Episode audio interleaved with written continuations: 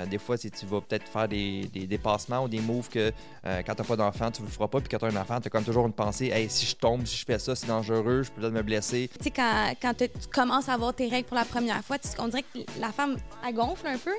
Euh, Un peu, là. un- ouais, ouais, ouais, ouais. Moi, j'ai, moi, j'ai bien gonflé, là. C'est un commentaire qui peut littéralement te jouer dans la tête. C'est marquant, moi aussi. Je me souviens exactement, j'étais assis comment, dans quelle salle, il y avait qui. Tout ce qu'il y avait euh, à prendre une décision par rapport à soit moi, soit François, mais lui se retirait.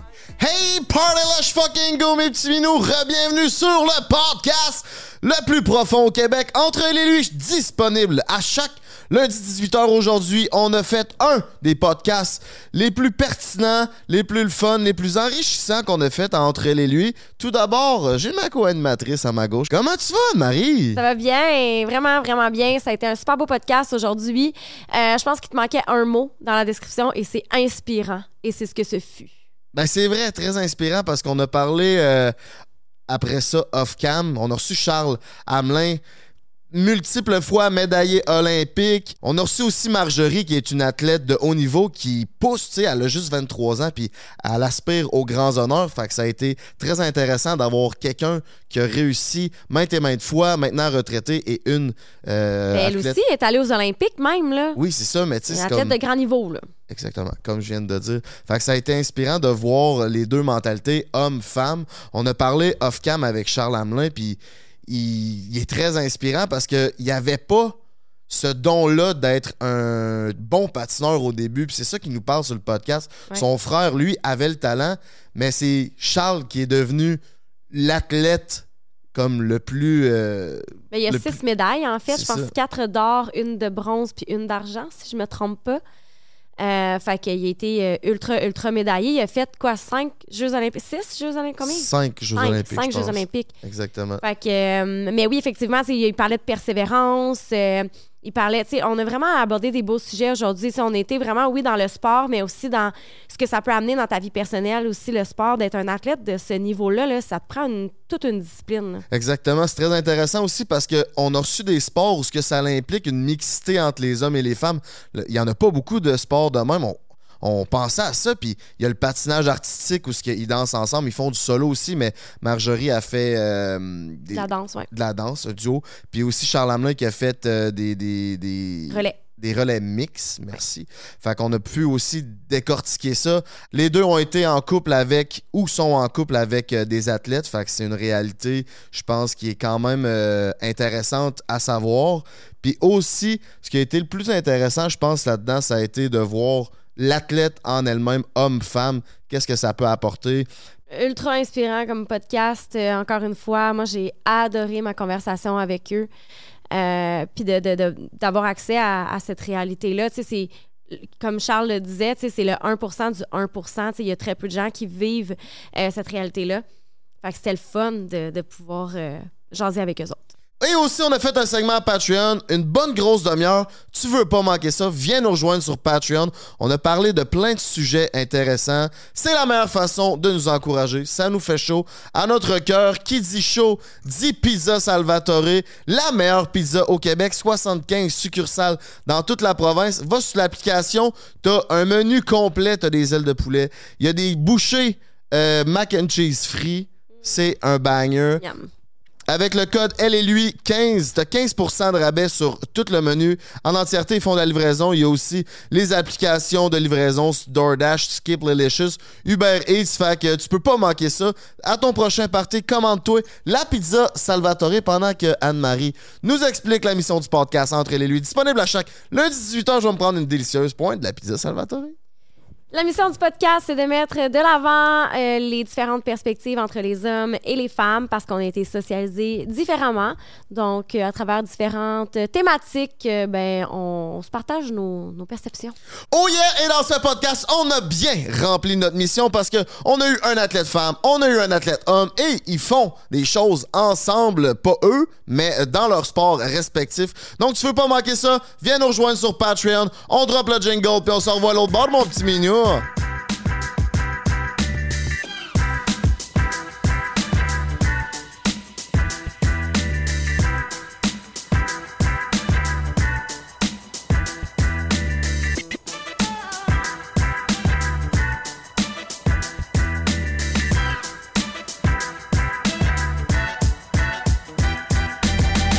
Hey, welcome back, mes petits minous. Bienvenue sur le podcast le plus profond au Québec. Aujourd'hui, on a un podcast très, très intéressant avec des athlètes de haute performance, Marjorie Lajoie et Charles Hamelin. Bonjour, comment ça va?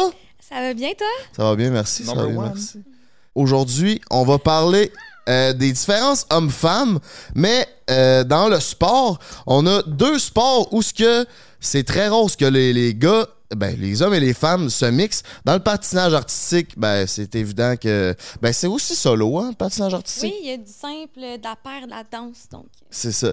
Puis aussi dans le patinage de vitesse, où ce qu'il y a le relais mix. Exact. Fait qu'on va pouvoir en discuter euh, longuement. Anne-Marie, comment tu vas, toi? Ça va bien, je suis vraiment excitée que vous soyez là aujourd'hui. Merci d'avoir accepté l'invitation. C'est vraiment plaisir. cool. Yes, on va y aller avec les présentations Kesmi afin de savoir qui ils sont, qu'est-ce qu'ils ont gagné, puis qu'est-ce qu'ils ont mangé pour souper. KSMiDesign.ca avec le code promo elle et lui 10% de rabais sur tout mon petit minou. Ça protège ton téléphone, ton ordi. Aussi, ils ont des batteries rechargeables. Va sur ça, plus de 800 designs pour euh, tu vas trouver, tu vas trouver ça, c'est sûr. Donc, à tour de rôle, on va y aller. Ladies first. Marjorie, on t'écoute. Oui, donc euh, moi, je m'appelle Marjorie Lajoie. Euh, je patine avec mon partenaire Zachary Laga depuis plus de 12 ans. On a été champion du monde junior, vice-champion canadien, puis on est allé à nos premiers Jeux olympiques à Beijing. Félicitations. Fait que. euh, Future championne. Ben, je veux pas te mettre de pression, mais on te le souhaite. Ce serait Elle le elle revient de la Chine, là, elle a fini deuxième. euh, en fait, les Canadiens ont fini 1 et 2 là, à la compétition de la Chine. Donc, Oh, euh, ouais. Petite Très d'argent. nice. Ça, c'était les mondiaux? Non, c'était un Grand Prix, puis là, on repart en finale Grand Prix. euh, dans deux, deux jours, je repars en Chine. Donc, OK. euh, ça s'en vient. Pas trop de jet lag? Oui, très jet Ça lag. Puis doit. là, je repars là-bas. Donc, euh, je suis toute mélangée, mais je suis très contente d'être ici. Très nice. Ben, merci d'être là. ça fait plaisir. Toi, mon Charles? Euh, ben moi, j'ai fait 5 Jeux olympiques, euh, Turin, Vancouver, Sochi, Pyeongchang et puis Beijing. 6 médailles olympiques, 4 d'or, une d'argent, une de bronze. Et puis j'ai euh, 42 médailles au champ- championnat du monde et 143 médailles en Coupe du monde. Ah, ben, Tellement ouais. En 20 inspirant. ans. Tu, tu fais quoi avec tes médailles, mettons, Ils sont dans des boîtes. dans des boîtes? les, les Olympiques sont sur une tablette euh, dans, dans la cuisine. On a des, des portes fermées en verre euh, sont là, là, mais toutes les autres médailles sont euh, dans les boîtes. Ils ont été entreposés. Ben, ça se mérite un petit cadeau, ça, là. Ça se mérite au moins un petit case de téléphone. Merci beaucoup. Bienvenue. Et voilà. Vous pouvez déballer ça Oui, rapidement. déballe, yes, yes, yes. CaseMeDesign.ca avec le code promo elle et lui 10% de rabais sur tout. Merci. Ben, ça fait plaisir. Vous allez pouvoir amener vos téléphones en toute sécurité jusqu'en Chine. Yes, merci. Merci beaucoup. merci. Bienvenue. Euh, ouais, je, je, je, je trouve ça vraiment, euh, vos parcours vraiment impressionnants. J'aimerais ça qu'on parte un peu du début, juste pour situer les gens un peu sur euh, vos passions respectives. Euh, Peut-être nous expliquer un peu comment ça a commencé tout ça. Euh, tu sais, avant de se rendre là où vous êtes rendu, il y, a- il y a eu un, il y a eu un début. Ça part d'où, toi, ta passion? Euh, ben moi, premièrement, mes parents sont vraiment pro-choix dans le sens que ça vient vraiment de moi. Tu sais, des fois, on commence jeune, puis c'est les, les parents qui décident pour toi quel sport euh, ils veulent que tu fasses. Euh, moi, c'est vraiment, j'avais comme 4 ans, puis ils m'ont mis sur la glace, puis j'ai tout de suite tombé en amour avec, avec la glace. Là, je voulais pas que mon père me touche, je voulais patiner toute seule. Fait que je sais pas si c'est semblable à toi, mais vraiment, moi, ça, ça a de moi, mon amour pour le patin.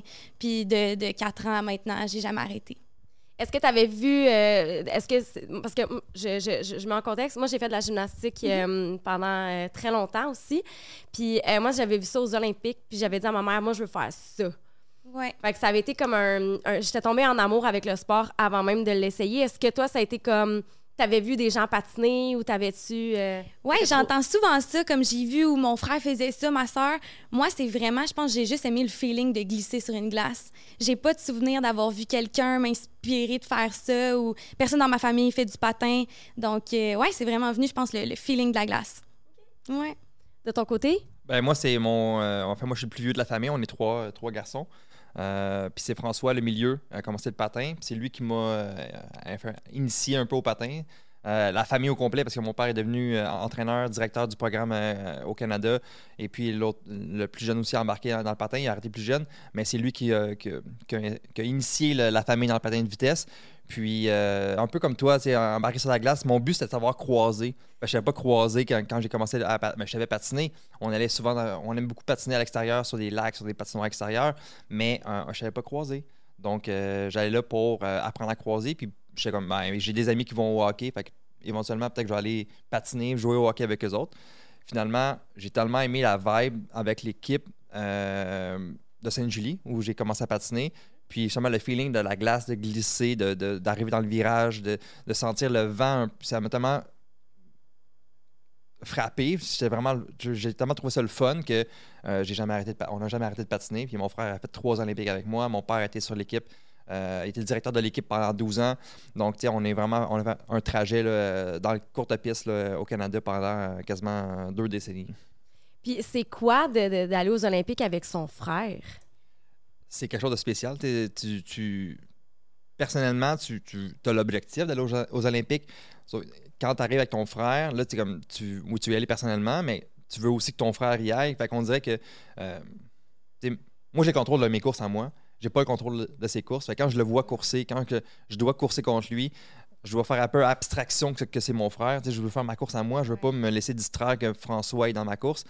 Donc, euh, c'est sûr que je voulais l'amener avec moi, mais c'est tellement un, le courte piste c'est tellement un sport que, des embûches dans les courses, à tous les courses en fait, euh, que tu peux jamais savoir. Puis euh, j'ai toujours eu un, classement pas facile parce qu'il fallait que je le fasse, mais j'étais toujours quasiment assuré d'y aller à un certain moment dans la compétition. Lui, il fallait qu'il attende à la dernière seconde. Même des fois, après la compétition, il y avait des choix discrétionnaires. Il fallait qu'il ça. Fait que c'était toujours un peu euh, brise-cœur des fois. Euh, mais en fait, il n'a jamais eu le mauvais choix. Il a toujours été sur l'équipe nationale avec moi euh, jusqu'à la fin de sa carrière. Mais d'être aux Jeux olympiques avec Frank, c'est toujours été un feeling spécial. C'est les, Jeux- olympiques de Vancouver où j'ai gagné la médaille d'or avec lui au relais. C'est vraiment la médaille qui, euh, qui, reste en mon cœur. Est-ce qu'il y avait quand même de la compétitivité entre vous autres? Tout était le. L'élu, mettons, lui, comme, tu dis, était toujours quasiment peut-être sur le bord de se faire retrancher. Est-ce que tu sentais une certaine jalousie ou des affaires que tu devais faire différemment pour l'inclure? Euh, ben, je te dirais que j'étais vraiment. On, on était. On a toujours été euh, saine compétition. C'est toujours. euh, on s'encourageait beaucoup dans, dans ce qu'on faisait. Puis j'essayais de le soutenir le plus possible dans, dans- dans- ce qui arrivait en compétition, tout en voulant rester dans ma bulle, parce qu'il faut que tu restes quand même dans une bulle pour euh, être concentré et être focus sur tes courses. Mais au contraire de d'avoir une compétition un peu, euh, un peu malsaine ou d'être jaloux, euh, j'ai toujours voulu inclure François dans, dans, mes dans mes compétitions, puis faire en sorte qu'il se sente aussi bien malgré ce qui arrive, puis de, de le, laisser en confiance. Puis François, il, il avait, il y a toujours, toujours, mais ça arrivait souvent qu'il débutait une compétition peut-être avec une bad luck, mais qu'il il finissait tout le temps en champion, il finissait, il finissait tout le temps genre sur une, une- forte note, ce qui faisait en sorte euh, de lui donner la chance de, de faire l'équipe nationale. Fait qu'il- il- c'est un, gars qui performait beaucoup sous la pression, ce qu'il faut être quand tu es un athlète. Euh, toi, Marjorie, euh, ce patinage artistique, c'est un des sports où que hommes-femmes sont ensemble. C'est très rare. C'est comment que tu choisi ton partenaire? Comment que ça se choisit? Voyons. Comment ça se choisit un partenaire? tu ça se fait naturellement ou tu te l'es fait imposer peut-être? Non, non, moi, j'ai. Depuis presque. J'avais peut-être euh, sept ans quand j'ai décidé que je voulais faire de la danse sur glace avec un partenaire. Malheureusement, quand on est jeune, ça a peut-être évolué. Il y a beaucoup moins de garçons que de filles qui font du patinage artistique. Euh, et encore moins qui veulent faire de la danse parce que tenir la main d'une fille à cet âge-là, puis te connecter avec ben filles et gars, c'est toujours très spécial. C'est comme pas naturel à cet âge-là, en tout cas pour nous deux. Euh, mais moi, euh, je m'entraînais avec des personnes qui faisaient de la danse sur glace, puis moi, je faisais du simple. Puis j'ai toujours voulu faire comme eux. Donc là, c'était le modèle des plus vieux qui patinent ensemble. Fait que c'est mon coach qui a trouvé mon partenaire. Puis mon partenaire, il voulait rien savoir. Là, au début, il était comme, moi, je veux pas faire de la danse. Mais il avait vu qu'il y avait quelque chose qui marchait entre nous. Fait qu'ils nous ont comme un peu matché. Puis c'était très euh, malaisant au début. Très gênés les deux, c'était zéro naturel. Puis finalement, notre relation s'est développée en vieillissant. C'est devenu super beau, mais jeune, c'était comme euh, très, très spécial. Puis dans ce monde-là, tu sais, quand tu, tu, tu, tu fais matcher avec quelqu'un, là, tu dis que ça fait 12 ans que tu patines avec lui. Y a-tu des moments où tu te dis je veux changer de partenaire? C'est-tu une possibilité? Comment ça fonctionne? Oui, ben en fait, on a eu un on a eu une genre de séparation là, l'adolescence là où est-ce que là ça marchait plus euh, vers je pense, je dirais 14 15 ans, on s'est comme splitté euh, pendant comme un mois ou deux, puis finalement, on est revenus ensemble vraiment par choix. C'est, comme si plus jeune, on se l'était fait un peu imposer d'être ensemble, puis on est comme go with the flow. À 15 ans, on a fait, bah, là, on s'entend comme moyen ou, peu importe. Puis euh, finalement, ben, on s'est retrouvés, on a réalisé qu'on était vraiment meilleurs ensemble. Puis depuis, ça va tellement mieux. Tu sais, que c'est comme un peu les couples dans la vraie vie, que tu te sépares, mais c'est pour revenir plus fort ensemble. Mais c'est vraiment ce qui est arrivé, mais juste professionnellement. C'est comme un mariage forcé professionnel. Un petit peu, oui. Ah. Puis finalement, ben, ça a été un choix, tu à la C'est fin. toi, lui, qui avait cassé. Je dirais, ça s'est fait ensemble. Une décision C'est bon. commune. Puis c'est-tu ton ami dans. Tu ben sûrement, tu vas me dire oui, mais c'est-tu ton ami vraiment proche dans la vraie vie ou vous faites vraiment la séparation? Ben, c'est-tu ton chum? Non, c'est ton une chum. question commune. Là. Ben, non, c'est c'est sûr, pas mon chum. On va le mettre tout de suite au clair. Parfait, c'est réglé. Très bonne question. Non, souvent, les couples, en fait, euh, ça va bien ou ça va vraiment pas bien. Tu sais, fait que nous autres, dès le début, là, on avait 10 ans, puis on était comme, on va jamais sortir ensemble. Euh, mais Vous oui. avez mis ça au clair, là. Ah ouais, comme- ouais, ouais, là, c'était comme évident. Puis même, on fait encore des jokes là-dessus. Là, c'est comme jamais de la vie. Là, c'est vraiment une relation frère-sœur. Tu sais, on se connaît depuis qu'on a 9-10 ans. Là. Fait que je le vois vraiment comme un frère, tu sais, plus, quasiment plus qu'un ami. Mais oui, évidemment, on est amis. C'est important d'avoir une bonne relation, mais c'est une relation unique d'avoir un partenaire de, de, de patin que tu vis toutes tes expériences. Et chaque voyage que je fais, c'est avec lui. On est assis dans l'avion ensemble. On a nos défaites ensemble, nos réussites ensemble. Je- moi, je fais une erreur, ben ça compte pour lui aussi. Fait que c'est- vraiment une belle relation à avoir. là. Je me compte chanceuse d'avoir une relation comme ça dans ma vie. Est-ce que vous êtes en relation personnelle chacun de votre bord? Euh, ben moi, de mon côté, oui. Euh, lui, non. OK. Je vais répondre non. Voilà, voilà. voilà. C'est compliqué. Puis est-ce que ça crée de la jalousie au sein de votre couple, ça?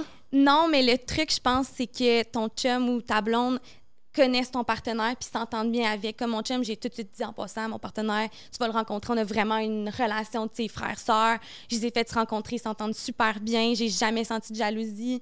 Euh, fait que non. Mais je pense que le, point important, c'est de mettre ça au clair dès le début. Parce que c'est sûr que c'est rare que ta blonde passe plus de temps avec un autre gars, va tenir la main à un autre gars, va le regarder dans les yeux, va connecter. Fait que Tu voyages avec, Oui. tu sais, tu pars des longs euh, moments. puis- ouais, sans mon chum, avec mon partenaire. Fait que non, mais c'est de choisir bien son partenaire de vie aussi, tu sais, qui va comprendre ta réalité, puis qui va te supporter là-dedans. Puis c'est ça que j'ai fait, que je me compte vraiment chanceuse.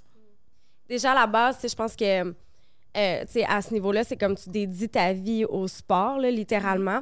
Puis même là, tu sais, je me, je me questionne à savoir, tu sais, comment est-ce que c'est de concilier euh, vie personnelle et vie euh, professionnelle, là, être- Ouais. être un athlète professionnel, ça, ça demande énormément de discipline, énormément de, de, de, de compromis, de sacrifices, j'imagine. là.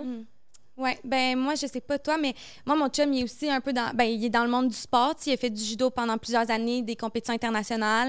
Là il a changé pour la MMA, mais il, il comprend très bien ma réalité puisque ça a été sa réalité pendant vraiment longtemps, puis ça l'est toujours euh, dans, dans un nouveau sport maintenant. Donc euh, c'est d'avoir quelqu'un, je pense, qui comprend que ta priorité en ce moment, c'est vraiment ton sport, puis d'être quand même de trouver du temps pour être présente aussi pour ta vie personnelle. Pour moi c'est super important, tu sais, la famille, mon chum, mes animaux, tu sais, j'ai trois chats, un chien. Fait que d'être présente pour tout ça aussi, c'est super important. Pour être meilleure sur la glace, il faut que tu sois bien dans ta vie personnelle aussi. Fait que L'équilibre. Ouais, l'équilibre, exact. De ton côté? Ben, ça en fait, j'ai eu ma famille. tu sais, j'ai- J'avais le, le côté familial, euh, amoureux dans, dans, dans le patin pendant longtemps. Euh, fait que c'était comme les deux, c'était comme mixé ensemble. Euh, puis à la fin, c'était, j'ai vraiment fait un trait comme d'avoir euh, plus séparé. puis je pense que c'était le meilleur équilibre pour moi.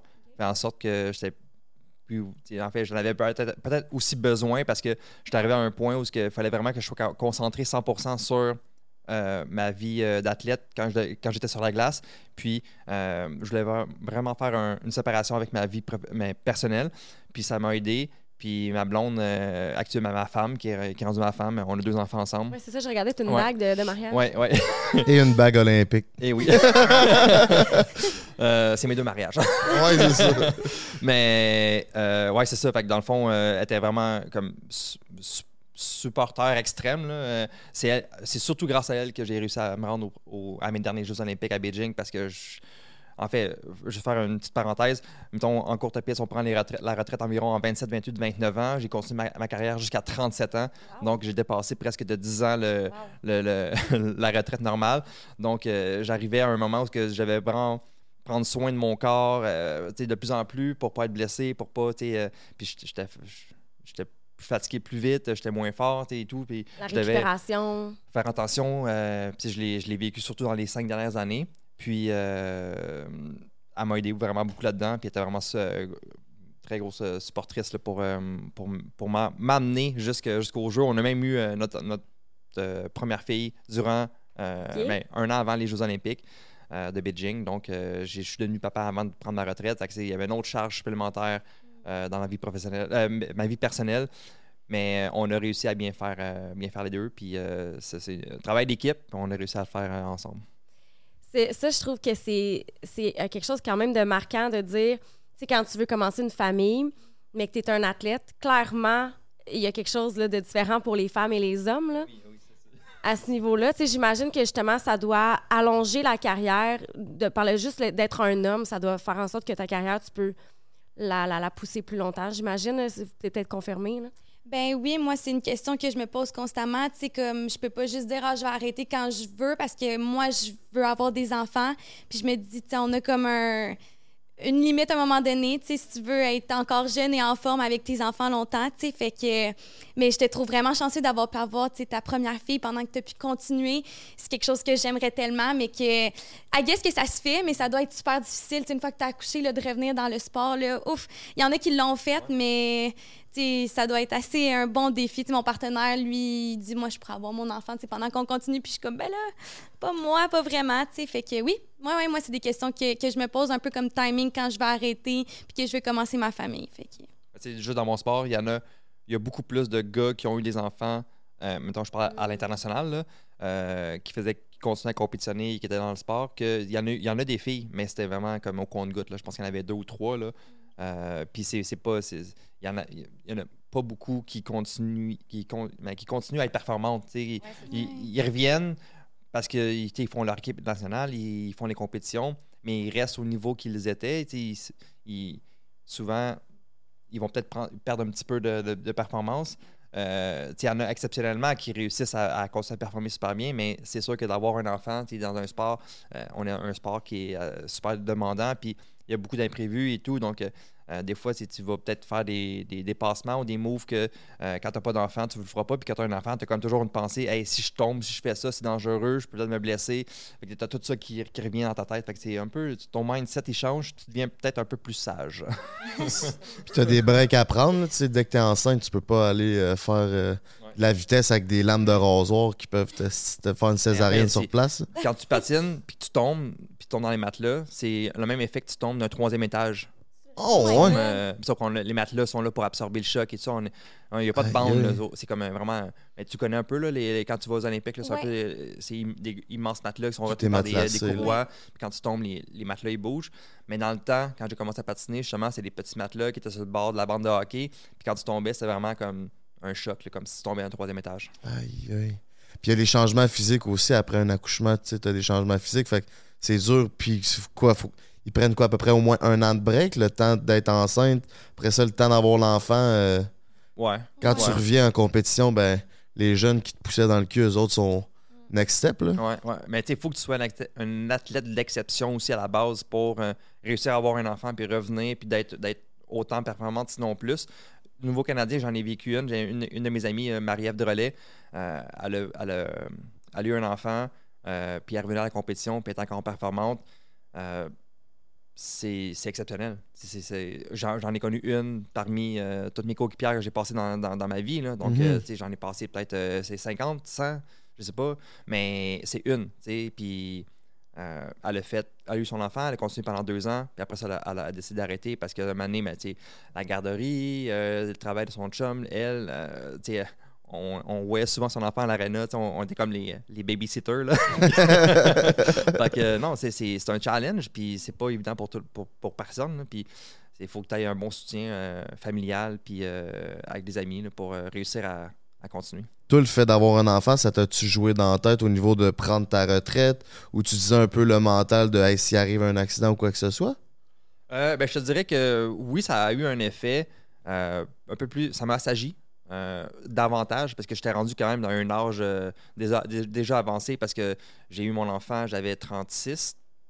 Euh, puis, comme je dis tantôt, on prend, la retraite à envi- environ à 27, 28, euh, 29 euh, absolument. Donc, j'étais déjà rendu assez sage. Mais vraiment, d'avoir mon enfant, ça a fait en sorte que je prenais des décisions dans les courses ou la façon que je m'entraînais, j'étais pas mal plus, euh, plus calme, plus sage euh, au, au quotidien. Puis, j'avais quand même le, mê- le même objectif de vouloir toujours gagner toutes les courses que j'en comme j'avais la, la force et le, le mental de, de vouloir gagner mais c'est sûr que j'étais un, un petit peu moins euh, quand j'étais jeune j'étais assez agressif j'étais euh, j'étais un, vo- un volcan tranquille mais quand que le volcan explosait là tassez-vous de là Eh oui, ben oui, oui. Je pense que t'es quelqu'un de très carriériste. Ça se peut-tu? Selon le, patinage puis euh, qui que t'es dans ta vie privée. Est-ce que le fait d'avoir des enfants plus vieux, c'est un. Comment je te dirais bien ça? C'est un bon choix d'avoir des enfants vieux quand t'es carriériste? Parce que je suis carriériste puis je veux mes enfants vieux puis je me demande si c'est un bon choix ou je devrais les avoir jeunes. Ben jeune, j'ai 31 ans. Je veux juste dire que, que c'est très subjectif, là, le mot vieux. Je veux dire, j'ai 34 puis ils pensent que je suis un fossile. là. fait que, euh, je veux dire, Non, dès mais que pour t'as- avoir dès des que t'as enfants. deux ans de plus que lui, t'es vieux. là, tu sais, fait que- Fait que c'est ça je- moi je suis rendu un grand-père c'est ça? Exactement. Mais je te dirais que c'est c'est vraiment un choix personnel parce que je- moi, je je te dirais que tu sais, je connais des femmes qui ont, sont tombées enceintes dans la, qua- dans la quarantaine, puis ont passé une belle grossesse, puis ont un enfant, puis sont, sont super heureuses. Euh, tu sais, je connais aussi des filles qui ont eu des enfants à 22, à 23, à 24, tu sais, puis c'est vraiment un choix que tu dois faire. Puis si tu es confortable dans ce choix-là, ben il faut que tu y ailles avec le flow. Puis c'est- je suis qui pour juger ton, ton désir de vouloir un enfant à 38? tu Mais toi, Charles Hamelin, Ben moi, moi c'est un bon choix. ben oui, 100%, 100%, tu sais, puis est-ce que je- les circonstances ont fait en sorte que euh, j'ai eu mon enfant à, 30 à 36, on l'a fait, un- on, on- on en a parlé, c'était voulu, tu sais, mais si ça avait été 5 ans plus tôt, ça aurait été 5 ans plus tôt, puis ça aurait été sûrement différent, mais les choix que j'ai faits dans ma carrière ont fait en sorte que ça m'a mené à 36 ans à avoir mon premier enfant, puis je suis très confortable avec ça, puis je pense que ça a été le choix à faire parce que ça m'a amené à faire mon, mes sixièmes jeux, ma dernière médaille olympique, prendre ma retraite à la maison à Montréal avec ma fille dans mes bras, euh, dernière compétition à vie. Donc, ça, c'est quelque chose. C'est tous des moments que j'aurais pas pu vivre dans ma vie qui, qui sont devenus exceptionnels à cause que j'ai eu ma fille. Wow. Ça fait comme du bien entendre parce que moi, j'ai toujours voulu mes enfants jeunes depuis que je suis petite. J'ai à 22, 21. Genre, mes enfants, j'avais comme pas réalisé que moi, ma carrière, c'est plus à 30 ans, le prime, tu fin vingtaine. Fait que ça fait comme du bien d'entendre que t'as pas de regrets puis que tu, tu réussis tes affaires dans ton sport parce que ça, à un moment donné, il y a une fin. Alors que d'avoir des enfants, tu c'est vrai que maintenant, les femmes, ils l'ont 35, c'est rendu super commun. Même dans début quarantaine, ils commencent à en avoir beaucoup. Fait que, ouais, j'aime ça. T'as eu un super beau parcours, bravo. Puis c'est super inspirant. Merci beaucoup. Puis maintenant, ton parcours commence euh, à être pas mal euh, garni. Là. Ça commence. T'as quel âge, là, Marjo? Là, j'ai eu 23 le début novembre. Ok, ok, ok. Quand est-ce que tu commences à, à naviguer ou à, à jongler avec l'idée de- d'aller aux Olympiques? Tu sais, comment ça, ça, ça se, ça, se, ça se déroule devant toi dans une carrière? Tu sais, tu, OK, tu danses, tu as un partenaire, etc. Puis éventuellement, tu sais, c'est quand tu commences à caresser ce rêve-là? Moi, c'est vraiment depuis le début que je me dis, moi, je patine puis je vais aller aux Jeux olympiques. C'était un rêve, là, de, c'était le rêve de ma vie. Et qu'on dirait que quand je suis allée, j'étais comme, oh my God, là, c'est, c'est, c'est l'expérience d'une vie vraiment. Puis là, après ça, c'est de voir, oh my God, on pourrait-tu avoir une médaille? C'est, c'est les prochaines étapes. Mais ouais, moi, c'est depuis le début, là, je me suis dit, je vais pas passer euh, six heures par jour à m'entraîner pour juste faire des petites compétitions. Ça a été vraiment rapidement. euh, moi, c'est mon objectif depuis le début. Ouais. Puis est-ce que c'est. Ma question va peut-être être bizarre, là, mais est-ce qu'il y a-tu comme quelque chose de. de c'est un potentiel ou c'est comme tu mets le travail, tu réussis? Parce qu'en gym, on était souvent évalué sur notre potentiel. OK. Tu t'allais, Ouais. t'allais dans le gym, le, le coach t'évaluait, OK, tu ton potentiel, t'étais rendu où, t'as-tu des mouvements, qu'est-ce que tu maîtrises, qu'est-ce que tu maîtrises pas? T'as du potentiel. On était beaucoup évalués là-dessus. Est-ce que c'est la même chose? C'est une bonne question. Nous, on s'est tellement concentrés, on dirait, sur nous, le travail qu'on a à faire. I guess qu'il faut que tu aies un certain potentiel pour te rendre aux, aux Jeux olympiques. Puis, il y a des classements, il faut que tu fasses des compétitions, il faut que tu te classes.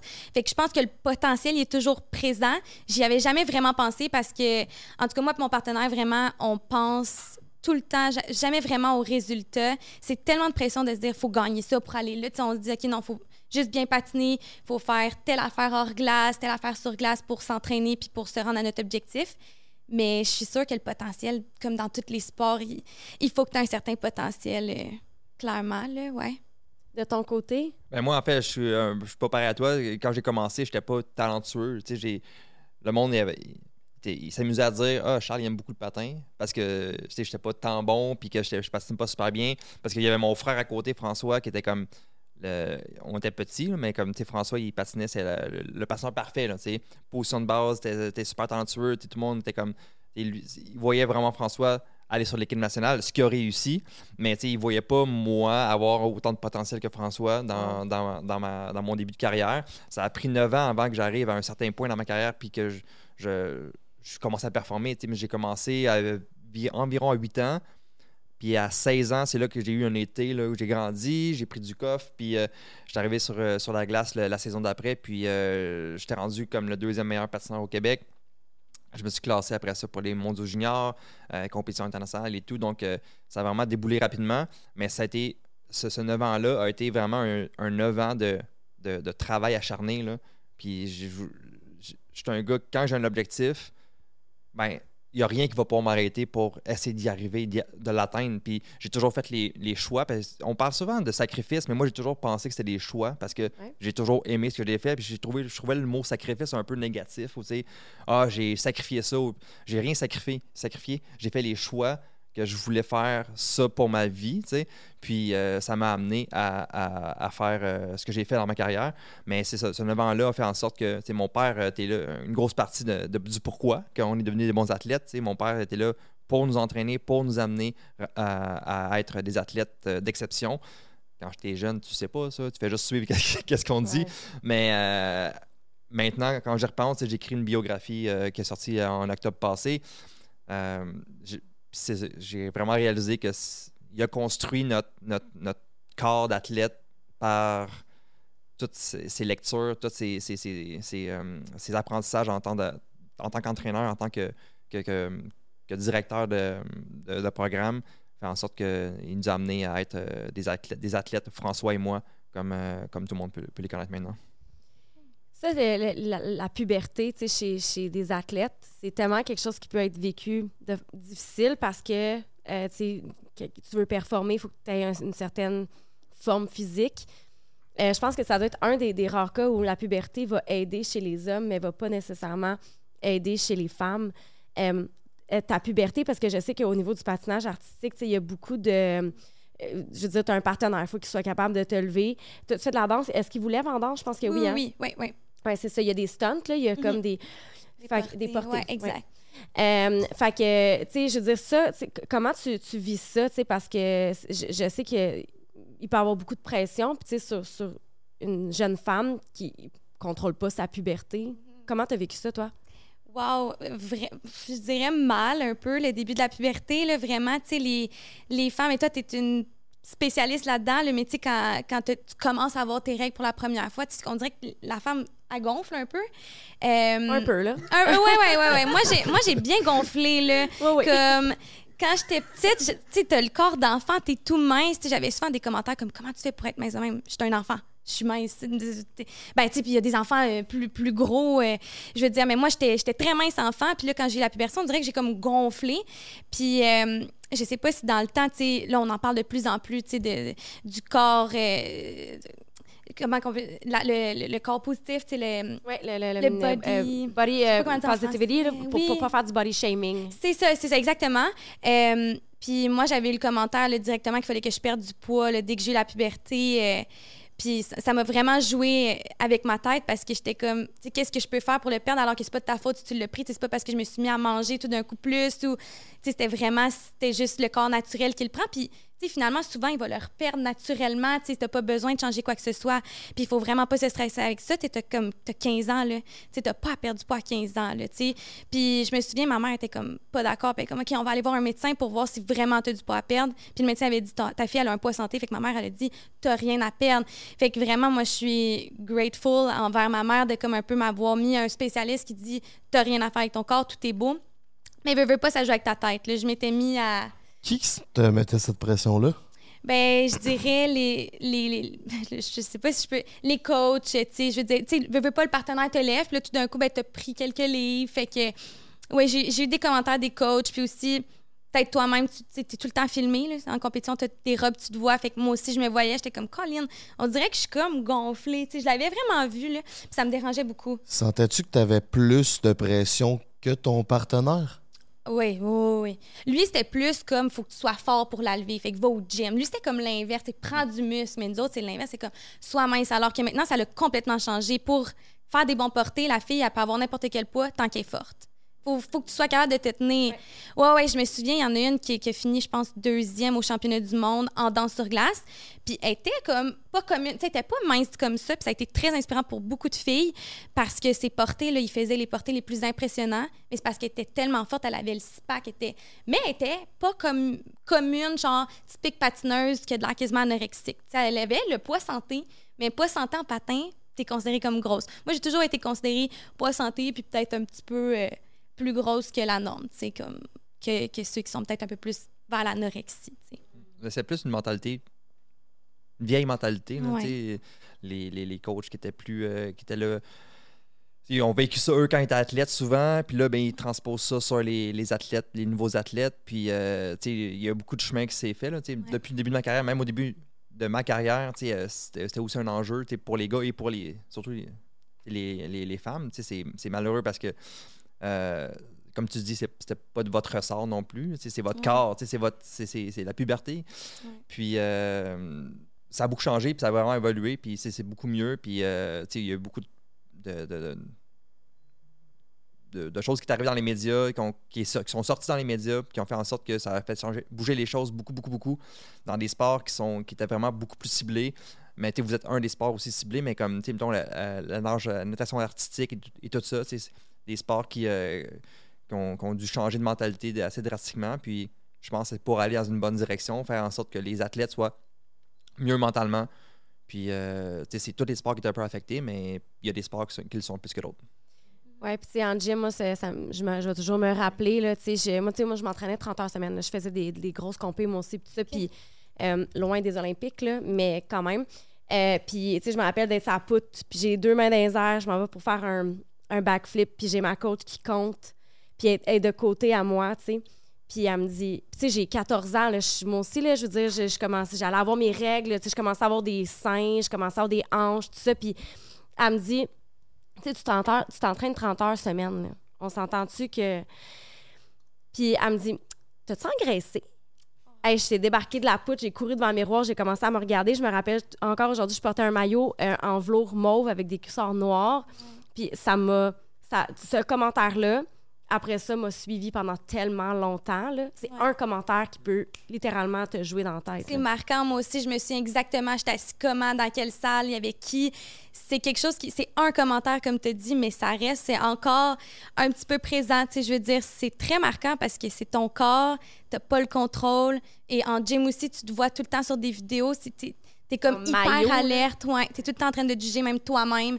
Puis là, de l'entendre des autres, là. Je suis très d'accord. Ouais, tu te souviens de tous les petits détails. Charles, ton père était euh, directeur, coach. C'était comment la relation avec ton père? Est-ce qu'il te mettait de la pression? Est-ce que ça t'avantageait au niveau des, des sélections? C'était comment ça? Euh, ben non, en fait, quand on, est rendu- quand on était rendu au niveau canadien, mon père était rendu directeur du, du programme, il n'était plus coach. Euh, il a été coach quand on était plus jeune à, à Sainte-Julie, quand il est devenu euh, euh, directeur du programme. Dans le fond, lui, il, se, se chargeait d'engager les coachs. Les meilleurs coachs qu'on pouvait avoir pour avoir le meilleur plan, d'entraînement, pour être les, meilleurs athlètes possibles sur, la glace. Puis, dans le fond, tout ce qu'il y avait, tout ce qu'il avait à prendre une décision par rapport à soit moi, soit François, dans, la, dans la fédération ou dans les sélections, mais lui se retirait. Dans le fond, lui, il, habituellement, il, fait partie du- groupe de discussion pour faire les sélections, mais quand c'était une discussion par rapport à un de ses fils, il se retirait de la, discussion, il laissait le groupe euh, parler, faire leur décision, puis quand c'est fait, ben, il revenait, puis après ça, ben, il continuait sur d'autres sujets, mais tout ce qui était en relation avec nous, euh, il n'y avait aucun, mot à dire par rapport à ça pour éviter les conflits d'intérêts. Euh, c'est sûr que avec le temps, quand ça perdure, des fois, c'est euh, c'est- sûr qu'il y a toujours des oui-dire, puis des choses que. euh, un moment donné, c'était rendu lourd. Je pense que c'est aussi une des raisons pourquoi il est parti. Euh, un, ça faisait 12 ans qu'il était là. Euh, il avait vraiment légué beaucoup de choses au patin de vitesse courte piste euh, au Canada. Mais je pense que son heure était aussi à- pour changer, faire, faire autre chose. Donc, c'était pour moi, de mon côté, je l'ai vécu super bien parce que j'ai ja- j'ai jamais été dans une situation où c'était comme. Je suis pas sûr de faire l'équipe. C'est comme Charles, il est premier ou deuxième ou premier durant toute ma carrière quand mon père était là. Puis euh, François, c'est plus lui qui était comme dans les, les situations un peu plus euh, euh, délicates. Mais ça, il, il a toujours été comme. C'est tout, tout suivi sur papier. Fait qu'il y avait les preuves qu'il n'était pas, il était pas dans, dans la salle, il n'était pas dans les endroits où les décisions étaient prises. Mais c'est- sûr que c'était pas super évident. Mais ça n'a jamais avantagé rien en tant, en tant que performance parce que c'est moi qui s'entraîne, c'est moi qui à la glace. On avait les meilleurs entraîneurs pour devenir les meilleurs athlètes. Puis après ça, ben, si j'avais pas fait les, les choix que j'explique tantôt, que j'expliquais tantôt, si j'avais pas fait ces choix-là, puis j'avais pas je, je, m'étais pas entraîné avec mes coéquipiers aussi fort, mais j'aurais jamais été l'athlète que j'ai été, j'aurais jamais gagné les médailles. C'est pas à cause de mon. Oui, c'est à cause de l'équipe que mon père avait fait autour, autour de moi, mais c'est pas à cause de mon père. Il m'a pas donné une baguette magique, il m'a pas donné quelque chose de magique. pas pour- donné deux jambons que la culotte. C'est lui qui nous a- c'est lui qui m'a construit quand, j'étais jeune. Il a été le, le menuisier de, de- de ma carrière sportive, de, de mon corps d'athlète, puis aussi de mon mental.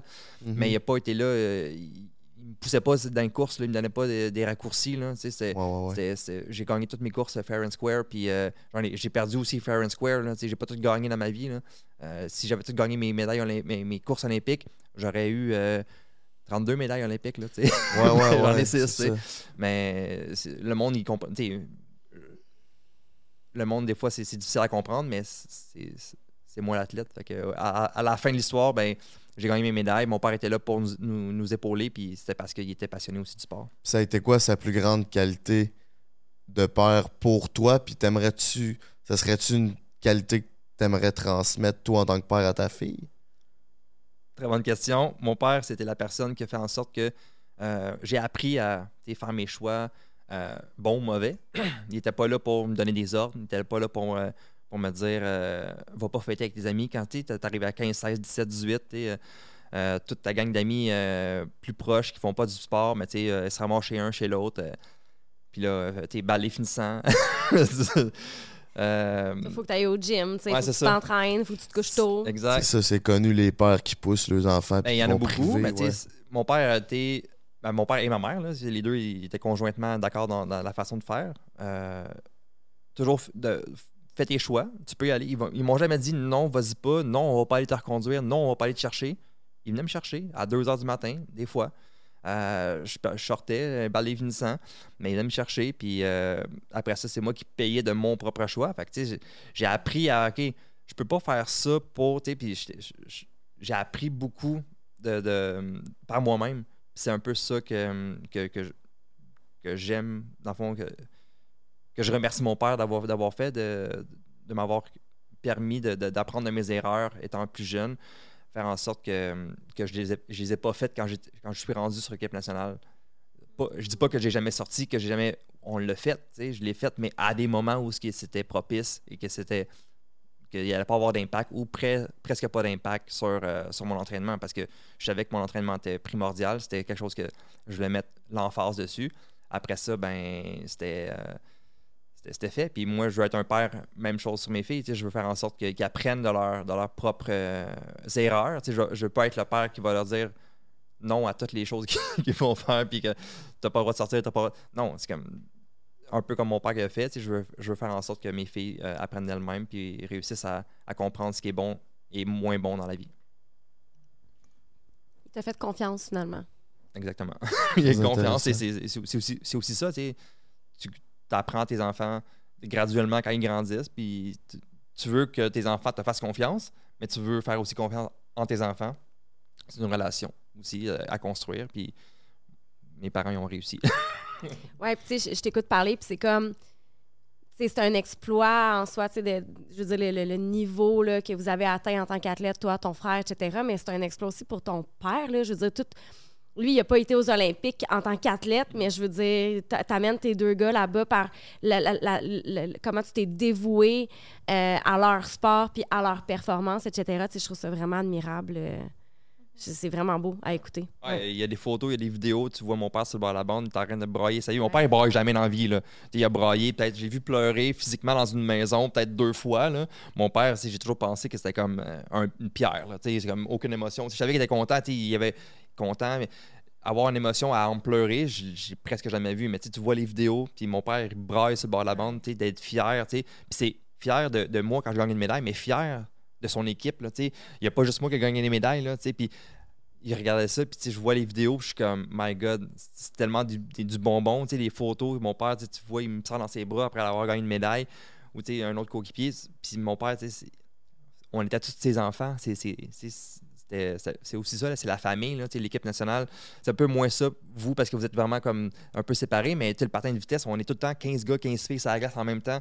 On s'entraîne. Mon père, il était là pour son équipe, c'était comme ses enfants, puis c'est, euh, il a vraiment instauré une, une, une, euh, un- Solidarité. ouais, mais euh, un, un- climat familial tu sais, Ouais. dans, dans le patin. Fait c'est ça qui a fait en sorte que, tu sais, que moi je gagne une médaille ou que mon coéquipier ou ma coéquipière gagne une médaille. J'étais aussi fier que quand c'est moi qui l'ai gagné parce qu'on était trois, on est comme 300 jours par année ensemble. là. Euh, à quoi peut ressembler une journée typique? OK, ben, je vais te dire, moi, je vais à l'école en ligne parce qu'aller en personne, là, avec le, le déplacement, le, le patin, fait que souvent, je vais me lever, je fais un petit peu d'école en ligne. Et tu dis dans quoi? Ben là, c'est un peu grâce à toi, mais je commence à l'université en... Je fais un, un certificat en santé sexuelle. À l'U- à l'Université Laval? Oui, en Ouais. ligne. Mais avant de, de te suivre sur les réseaux et tout, là, je- la sexualité, ça ne m'intéressait pas. Là, je connaissais pas ça. Puis là, tout d'un coup, là, je me suis abonnée à Réponse sexuelle. Ah! Fait que, puis là, j'ai j'ai comme vraiment trippé. Puis je me suis dit, oh my God, il y a vraiment un problème dans notre société. Je, je vais aller aider à régler ça. là. Fait que je m'en vais là-dedans. Tu as fait partie un peu beaucoup de, de, ma- de mon choix. Fait que je commence cette session. J'ai très, très hâte Il était venu de où, ce choix-là? D'aller là-dedans. Ouais. Ben, je- vraiment, là, euh, j'ai commencé à la suivre. Puis je me suis dit, il y a tellement de trucs que je ne connaissais pas. Puis là, je suis dans la vingtaine.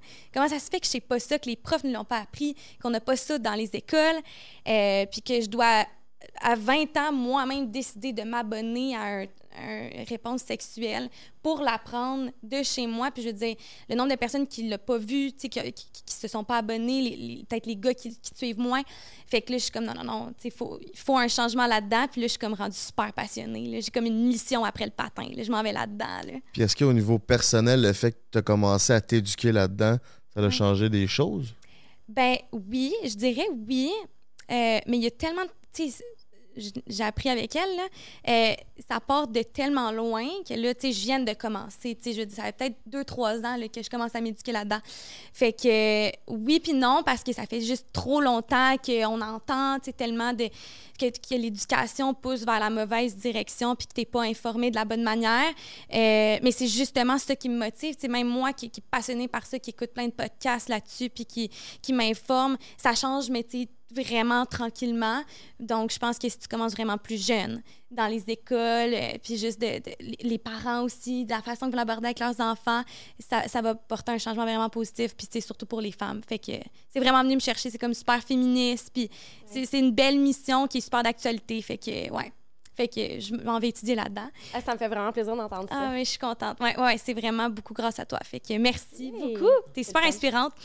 Euh, donc voilà, je, je vais, je- j'étudie le matin un petit peu. Euh, je marche mon chien. Puis euh, après ça, je veux dire, je m'entraîne souvent de 1,5 à 5 sur la glace. Euh, et après, je Tous fais. les jours? Ouais, tous les jours de 1,5 à 5. Est-ce que c'est sept jours par semaine? Non, euh, excuse-moi, le week-end, on n'a pas, de- on pas de glace. OK. Fait que c'est du lundi au vendredi. Après, je fais un hors-glace d'une heure à une heure et demie euh, soit du pilates, du eccentric. C'est beaucoup de la récupération parce que je m'entraîne avec des personnes euh, plus âgées, puis j'ai vois, qui ont vraiment mal au corps et tout. Fait que moi, je commence tout de suite vraiment à, me concentrer sur ma récupération pour éviter les blessures. Puis mon, but, c'est de durer au moins jusqu'à 30 ans minimum, tu sais, fait faire au moins deux autres olympiques. Donc, de prendre soin de mon corps, c'est vraiment dans ma priorité. Tu sais, je vois les vieux, ben les vieux. Les, les plus vieux sont pas vieux, sont vraiment pas vieux, sont super jeunes, mais qui sont plus âgés que moi, puis que des fois, c'est vraiment dur de finir leur programme complet, puis tout. Fait que moi, j'essaie comme de jamais je sais que le corps, à un moment donné, il vieillit, puis c'est naturel, mais de, de, de protéger mon corps au maximum. Fait que mais hors glace, c'est pas tant pour devenir full plus forte, mais de protéger mon corps, puis ça m'a vraiment aidé. ouais. ouais. exactement, mais de la bonne manière, de pas aller juste m'étirer sans raison, puis toujours comprendre, pourquoi je fais ça, qu'est-ce que ça va faire à mon bassin, puis, puis ça m'intéresse beaucoup. Fait que, fait que c'est ça une journée typique pour moi, je dirais. Tu couches à quelle heure le soir? Je suis une- vraiment, je suis une couche tard, là, je suis pas un modèle, là. Oh non! Comme, écoutez-moi Hey, je- pas, là. vraiment, là, tu sais, je veux dire, euh, c'est rare que je couche avant 11h, minuit. OK. Je pensais que t'allais me dire 2 heures du matin. Non, ben j'ai eu une passe où est-ce que je me couchais vraiment tard. Je- je- vu que je commence à 1h30, c'est quasiment bon que je me couche tard puis je me lève plus tard. J'ai un slow morning, je vais étudier un peu plus tard. Parce que sinon, tu sais, souvent, tu veux faire une sieste en après-midi, mais moi, c'est comme mon pic d'entraînement. Fait que j'ai pris un beat. Là, ouais, ouais, je me couche tard. Ça, ça c'est mon petit défaut, là, je dirais, d'athlète. Mais je, je, je c'est juste ton horaire euh, adapté. là. parce que, Ouais, c'est ça.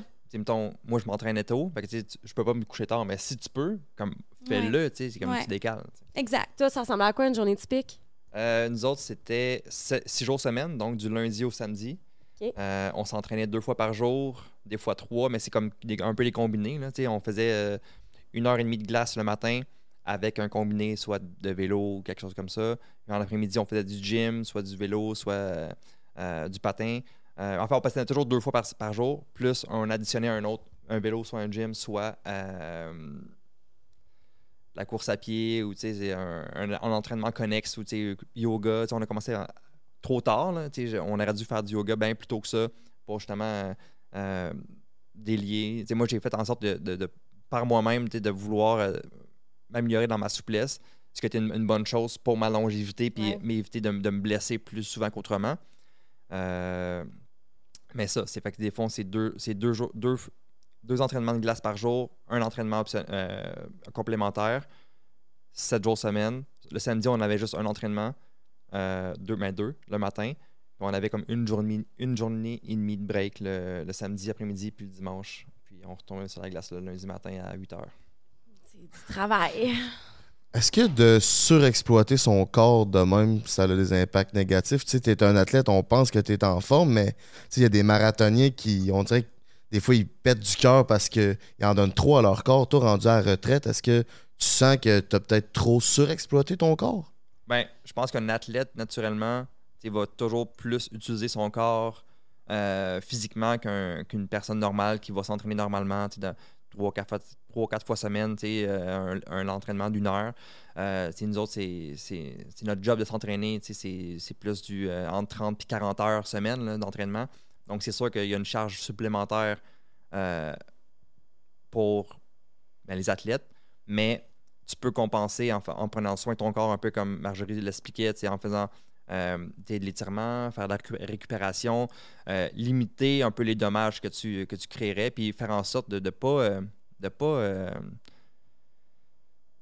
mettons, on, nous- nous expliquait un peu, mettons, le, dos, les, les, les jointures entre les vertèbres dans le dos, c'est comme un peu une carte de crédit, une carte en plastique de crédit. Mettons que tu peux, tu plies, à donné, elle revient droite.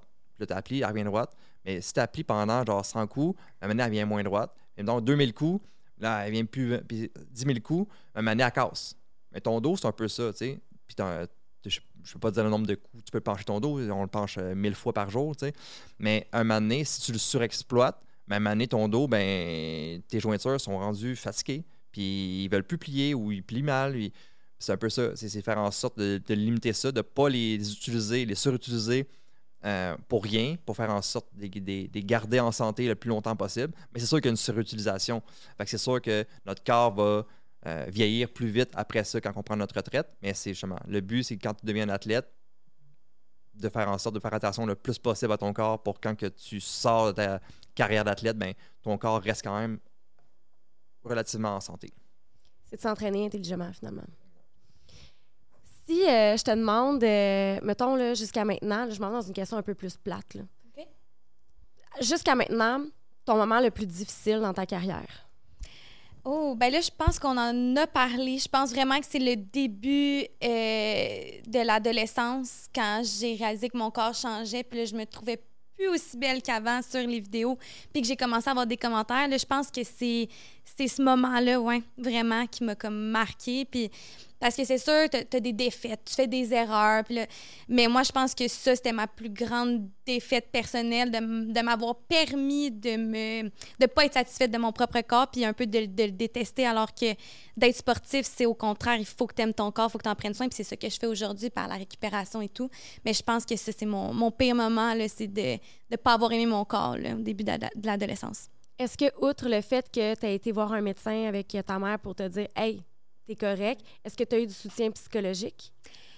Pas beaucoup, parce que je pense que j'ai eu peut-être. Ma mère est psychologue, là, fait qu'elle m'a beaucoup aidée. J'ai eu beaucoup de support. Euh, j'ai du soutien psychologique, évidemment, pour le sport. Puis maintenant, oui, c'est tellement important. Mais par rapport à ça, pas vraiment. Je l'ai comme réglé moi-même. Je me suis dit, non, non, non. J'ai presque fait l'inverse. Je suis rendue addict au dessert. Je veux dire, je me le permets parce que je me suis quasiment trop empêchée pendant cette période-là. Puis on dirait que là, ce que je veux montrer, c'est que tu peux, tu peux te gâter, puis tu peux enjoy ce que tu manges, puis on, s'en fout un peu de, de, ton poids tant que tu es capable de faire ce qu'il faut que tu fasses pour ton sport. Fait que moi, j'enjoy euh, au moins minimum une à deux fois par jour mon dessert, puis je, je l'enjoy comme une débile. C'est comme, j'enjoy encore plus manger qu'avant. là. Fait que, euh, ouais. Non, je, l'ai réglé vraiment par moi-même, mais je veux dire, je pense que si quelqu'un est là-dedans, là, c'est vraiment bon d'avoir de l'aide psychologique. Je l'ai probablement eu inconsciemment par ma mère qui est psychologue et tout, mais je me suis comme, je me suis dit non, non, non, ça suffit. Là. Quand j'étais vraiment là-dedans, puis que j'aimais pas mon corps, puis je, m'empêchais un peu, je, me limitais, puis j'ai eu un commentaire négatif sur mon, sur mon poids, puis on dirait que c'est là que j'ai fait le déclic. Je dis, OK, ça sert à rien ce que je fais. Fait que je vais, je vais faire l'inverse. Je vais enjoy parce que de toute façon, je vais toujours avoir des commentaires négatifs. Puis finalement, ben, ça s'est comme réglé par moi-même, mon corps, puisque la puberté, à un moment donné, comme on s'est dit tantôt, ça se place. Puis tout va bien. Puis là, je suis vraiment contente. Fait que Si on met à part vos carrières professionnelles, est-ce qu'un homme euh, athlète de haut niveau gagne mieux sa vie qu'une femme athlète de haut niveau? Ou c'est-tu plus facile financièrement? Ben, je pense que si, on parle de quand moi j'ai commencé, c'est sûr que, un peu comme dans tous les sports professionnels, on voit un gros changement dans les dernières années. Euh, L'égalité entre les hommes et les femmes, mettons au tennis, euh, au soccer, au hockey et tout. C'était pareil là, au niveau euh, amateur, là, au niveau olympique. C'est sûr que euh, dans le temps, c'était plus euh, marketable un homme qu'une femme. C'était malheureux, mais c'était ça la vie. Mais maintenant, je suis pas mal sûr que c'est pas mal légal. Puis même, je, je, faisais, je fais partie d'une agence encore au niveau canadien. Puis mon, mon agent a vraiment des, des bonnes athlètes féminines. Puis je suis pas mal sûr qu'ils font pas mal plus que moi quand que j'étais avec lui euh, au niveau des commanditaires. Fait que, c'est- c'est un peu la, la, tendance a changé. Là. Puis les, les femmes sont, sont vraiment mises de l'avant plus, plus que jamais. Donc, euh, c'est à, l'avantage euh, pour les athlètes aussi. J'avais fait des petites recherches avant le, podcast. Puis il disait qu'au jeu de Rio, si je me trompe pas, on avait une participation à 48% de femmes versus 52% d'hommes. Ça a été les Olympiques les plus égalitaires qu'il y a eu euh, dans l'histoire du sport. Les Jeux olympiques seraient l'événement sportif le plus égalitaire, si on veut, euh, au niveau des hommes et des femmes. Toutefois, ce que j'ai lu, par exemple, c'est que euh, au niveau journalistique, on va encore plus glorifier les performances masculines, les hommes. Puis aussi les, les records mondiaux en termes de performance, les hommes sont toujours un peu plus. Il y a comme une, dispa- une disparité de. Il y a comme des chiffres, là, c'est entre 0 point, je sais pas trop quoi. là. C'est pas tant que ça, mais reste que tu sais, les hommes ont un avantage physique, physiologique sur les femmes. Puis bref, les, les journalistes vont glorifier davantage euh, les performances masculines. Je pense qu'au Jeu de Rio, ça a pris comme huit jours avant qu'il y ait un athlète masculin qui mette une médaille sur le tableau aux derniers Olympiques. C'était juste des médailles euh, de femmes. Puis quand il y a un homme qui a finalement eu une médaille, c'était comme la grosse affaire. Mais bon, elle a bien performé, elle a eu une petite médaille. Puis ça aurait des répercussions euh, au niveau des salaires, au niveau des moyens que les femmes ont pour euh, avoir des, entraîneurs, pour avoir des, commanditaires, etc. Mais je pense qu'effectivement, il y, a- une tendance à, ce qu'il y ait plus d'équité, égalité dans, dans le sport. Ça fait du bien d'entendre ça.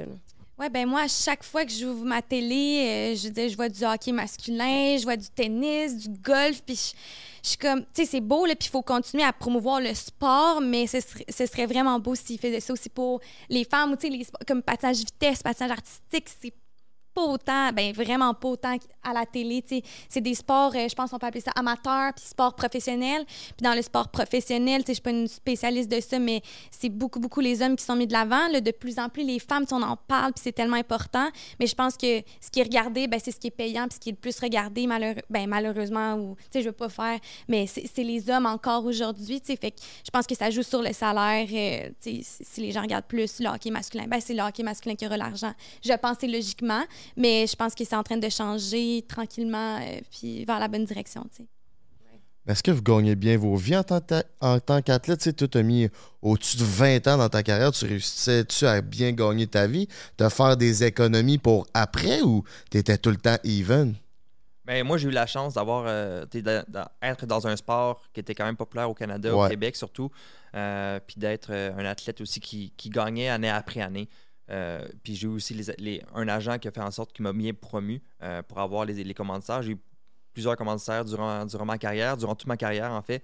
Ce qui a fait en sorte justement que j'ai pu faire en sorte de- d'avoir un bon coussin pour, euh, pour mon après-carrière. Puis d'enlever un peu un stress de comme je finis ma carrière, il faut que je me trouve tout de suite quelque chose Mhm. de payant, de, de faire la transition, de bien faire la transition, d'avoir un peu l'esprit tranquille, faire en sorte que euh, je peux me concentrer sur ce que je veux vraiment faire au lieu de prendre la première opportunité qui me tombe euh, sous la main puis dire OK, oui, j'accepte puis, je me lance là-dedans. De, de, de réfléchir puis dire OK, je veux m'en aller là dans cinq ans. Comment je fais pour y arriver? Puis comment qu'est-ce que je dois acqué- acquérir pour, euh, pour me rendre où je veux aller?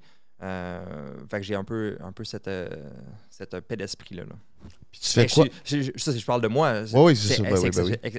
un peu exceptionnel. On- on- un, un Michael Kingsbury, un Alex- Alexandre Bilodeau, un Benoît Huot, c'est tous des athlètes euh, euh, olympiques ou paralympiques qui, euh, qui ont- qui ont- qu'on connaît tous.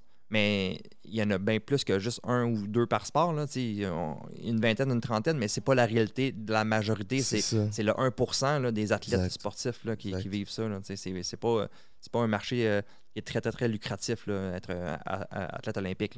Dans le fond, c'est comme quand tu es dans les tops, tu as plus de visibilité, tu as plus de, de commanditaires. Dans le fond, tu, tu gagnes ta vie avec Mais des Pas commanditaires. juste le top, là. le top du top, tu comprends? Ouais, c'est ça. Parce que, tu sais, être au top, tu peux être cinquième au Canada, Ouais, mais tu n'auras pas la même visibilité que la personne que ça fait 5 ans ou 10 ans qui est, qui est premier au Canada, tu comprends? Ouais.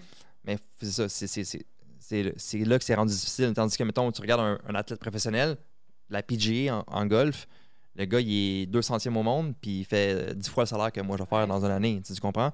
Mais j'ai réussi, je réussissais à pallier à euh, mon salaire d'athlète par les commanditaires, faire en sorte de prendre cet argent-là, la mettre de côté, pas y toucher, faire en sorte que, OK, quand je vais avoir besoin d'argent, mais je vais être capable d'aller en chercher là. Puis même si je suis capable de la garder jusqu'à ma retraite, ben, ça sera un bon coussin pour euh, quand je vais prendre ma retraite après ma carrière, ma deuxième carrière de- de- après, après ma carrière sportive.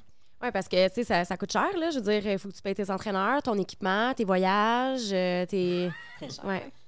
Le Toi, de- patin, là, de c'est très, très cher. euh, ouais, c'est reconnu, là, le, le patinage artistique, comme étant un sport extrêmement cher. C'est juste, tu sais, je peux dire, les robes, là, on en a deux par année, puis c'est environ 5 000 par robe par année. Fait que déjà, tu as 10 000 5 000? dollars de costume. Euh, puis je dis pas que c'est ça pour tout le monde, mais tu sais, pour le top niveau, tu te bats contre des robes de 5 000, fait qu'il faut que ta robe, ben, tu t'es pas obligé, là, je veux dire, je veux Mais pas t'es un peu dire. jugé par ton look aussi. Là. Ben Fait oui, puis surtout en que danse sur beau, là, glace, exact. Parce que le côté, l'histoire de ton programme, c'est très, très important. Puis moi, c'est un côté que j'aime beaucoup. Puis tu sais, il faut, faut que tu te sentes bien dans ta robe, faut que tu aimes ta robe ou ton, costume, tu sais. Fait, que- c'est un, un côté important. Puis évidemment, on a de l'argent du gouvernement, on est cardé à un certain niveau, mais cet argent-là, elle vient pas dans tes poches, tu la mets pour payer tes entraînements. Puis moi, je peux le dire, je sais pas pour vous en passage vitesse, mais c'est busté. Je veux dire, il faut que tu sortes de l'argent de tes propres poches pour... euh, pour payer tes entraînements. Fait que c'est- vraiment cher, le, le sport. La, différence entre le, le patin artistique et le patin de vitesse, euh, c'est que vous, vous devez payer ça. Il faut qu'ils payent leur coach, leur glace, leur voyagement, leur hôtel.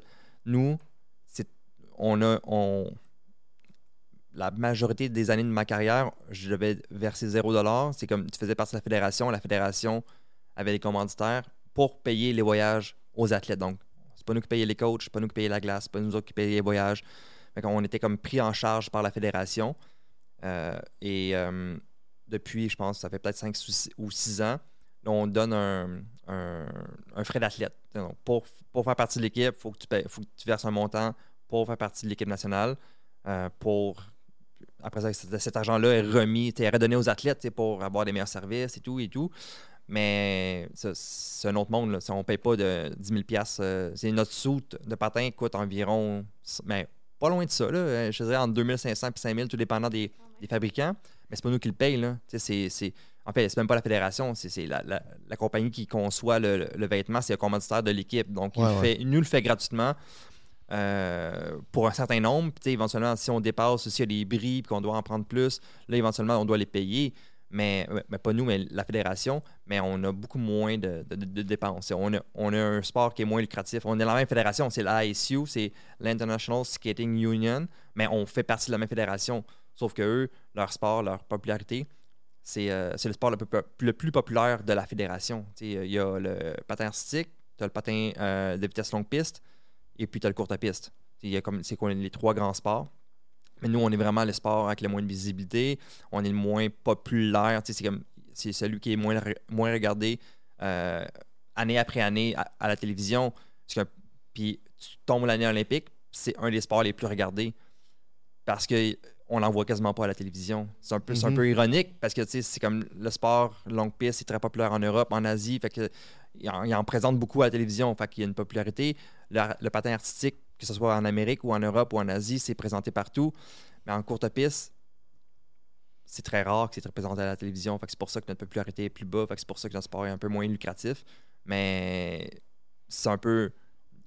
On est chanceux de ne pas avoir tant de, charges euh, financières. à débourser pour notre sport. Mais on gagne moins, mais eux, ils gagnent plus, mais ils ont plus à débourser.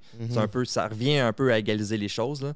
Mais tous les sports sont différents. Il n'y a pas un sport qui, euh, qui marche pareil. Donc, euh, le, ski le ski alpin, il faut que tu payes une affaire, des, tonnes d'argent pour faire partie de la fédération. Puis si tu ne payes pas, tu ne peux pas faire la compétition. C'est la vie, mais comme tous les sports sont différents, ça marche à des niveaux différents. Donc, c'est c'est chanceux ou malchanceux, mais on essaie de, faire notre vie le mieux possible, mais c'est pas toujours facile. Mais on, on, essaie d'avoir euh, de l'aide d'un peu partout. Quand tu réussis à avoir de l'aide, soit de la famille, soit euh, de, de l'extérieur, des, commanditaires qui sont, qui sont super gentils les athlètes, c'est toujours bienvenu. Puis peut-tu avoir une jalousie entre athlètes euh, de différentes nations, comme aux States? D'après moi, il n'y a pas cette question-là, puis tu es, full blindé par le, Encore là, les programmes. Ça, ça reste un peu dans le même optique qu'au Canada, parce que, mettons, je parle pour mon sport, le patin de vitesse est encore moins populaire aux States que celui-là au Canada. Mais malgré ça, dès que tu deviens un athlète d'exception là-bas, tu fais à peu près 10 fois plus que qu'est-ce que tu ferais au Canada. Parce que, mettons, tu, par exemple, tu gagnes une médaille olympique d'or au Canada, tu fais 20 000 Tu fais pas 20 000 parce que tu dois payer des impôts dessus, tu as 20 000 là. Donc, c'est un peu caché, mais aux States, tu gagnes 150 000 quand tu gagnes une médaille d'or. Donc, c'est juste là. Puis c'est par médaille. Là. Si l'athlète arrive et gagne quatre médailles d'or, mais. OK, or, mais y a-tu or, argent, oui, bronze? J'ai pas les chiffres exacts. J'ai dit 150, ça peut être 120, euh, ça peut être 200. C'est comme... Simon Biles est riche.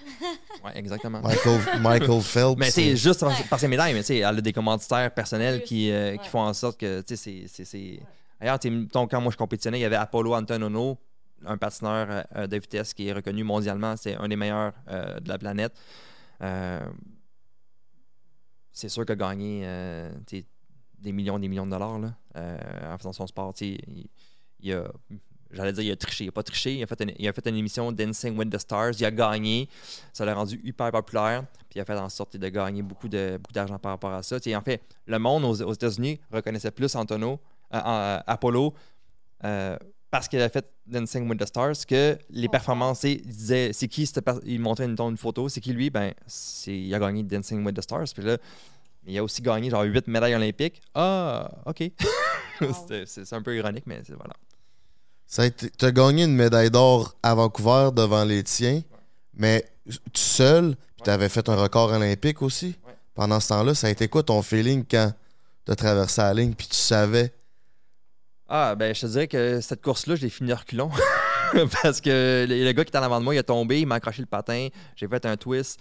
Euh, j'ai fini un peu en, en faisant un double boucle piqué. Non, Let's non, go. je n'irai pas jusqu'à là, mais euh, parce que je me suis senti un peu, un peu patineur artistique pendant la fin de ma course. euh, puis euh, j'étais un peu dans l'incertitude parce que dans le fond, en courte piste, il y a un règlement qui dit si tu finis hors de contrôle, il y, a- il y a un règlement qui dit que tu peux être disqualifié. tu sais. Dans le fond, il faut que les deux lampes soient sur la glace. C'est un peu de mon but. C'est comme quand j'ai passé la ligne, OK, mes deux lampes sont sur la glace, j'ai pas les- mes patins levés, euh, j'étais pas en contrôle, mais j'ai passé la ligne le plus en contrôle que je pouvais, tu sais.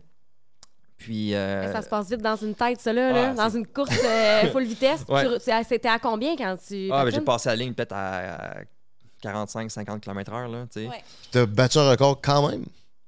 Euh, ouais, mais ça, c'est- je l'avais battu la course d'avant, en demi-finale. ouais. Puis après ça, c'était sur bord de la glace, c'était sur bord la- du la bande avec ton coach. Puis là, on, on se tape des mains, j'ai fini, premier. Mais là, après ça, c'était comme l'arbitre va voir la reprise vidéo. Fait que là, il regarde la vidéo. Là, il prend sa décision. Fait que là, tu tu regardes le tableau. Puis là, il prend ses décisions. Fait que là, il les dit au, euh, au steward. Fait que là, regardes, tu regardes, tu regardes. Puis là, c'est un genre de 5 minutes. Mais pour moi, ça dure genre 3 heures. Là. Je suis comme, aïe, aïe, je peux-tu avoir euh, une médaille ou pas? je sais pas. Fait que là, je regarde, je regarde, je regarde. Puis là, je vois mon nom en haut, en haut de la- du tableau. Je, je suis parti à broyer. J'ai capoté ma vie. J'ai gueulé ma vie. J'étais j'étais avec mon coach. Puis euh, euh, c'était un des plus beaux moments de ma vie. Tu sais, de vivre les Olympiques, c'est nice. Les vivre dans ton pays, c'est encore incroyable. Puis de gagner une médaille avec ta foule, c'est c'était un moment exceptionnel. Puis après ça, ben, 30 minutes après, j'ai gagné ma médaille d'or avec mon frère au relais. Donc, 30 euh, minutes plus tard? ouais. Ok, c'est. Ouais, Ah c'est ouais, back-to-back. ok. Ouais, ouais, parce que c'était Ah, c'était bah, la dernière journée. C'est une bonne de- journée au bureau, ça. C'est deux, c'est le patin c'est toujours comme ça. La dernière journée c'est toujours 500 mètres, puis après ça relais masculin. Puis ça, il y a 30 minutes entre les deux de, de repos. Donc euh, revenir dans la chambre, t'es comme ah, tout le monde, Émotionnellement tout le monde aussi, te rentre dedans, tout le monde te, te serre, tout le monde te fait des câlins. Puis là, après ça, t'es comme OK, ouf, refocus, ok, on s'en va faire le relais, gars, let's go, faut gagner ça. Finalement, on a gagné aussi, fait que euh, ça a été un relais euh, exceptionnel. On avait une stratégie spéciale que ça- on a appelé euh, euh, Opération Cobra. Euh, on a détruit la, la compétition, on a fait en sorte de gagner ça haut la main, puis euh, ça a été euh, souvent la plus belle journée en- à vie dans le courte piste là, dans ma carrière. Certainement. Avec raison. Certainement. Toi, de ton côté, ta, ta plus belle journée à vie euh, dans ta carrière jusqu'à maintenant? La- la- le premier truc qui m'a sauté dans la tête, c'était les championnats du monde junior, bizarrement, parce que vraiment, je dirais que la plus belle journée, c'est vraiment d'aller aux Jeux olympiques puis de bien patiner aux Jeux olympiques.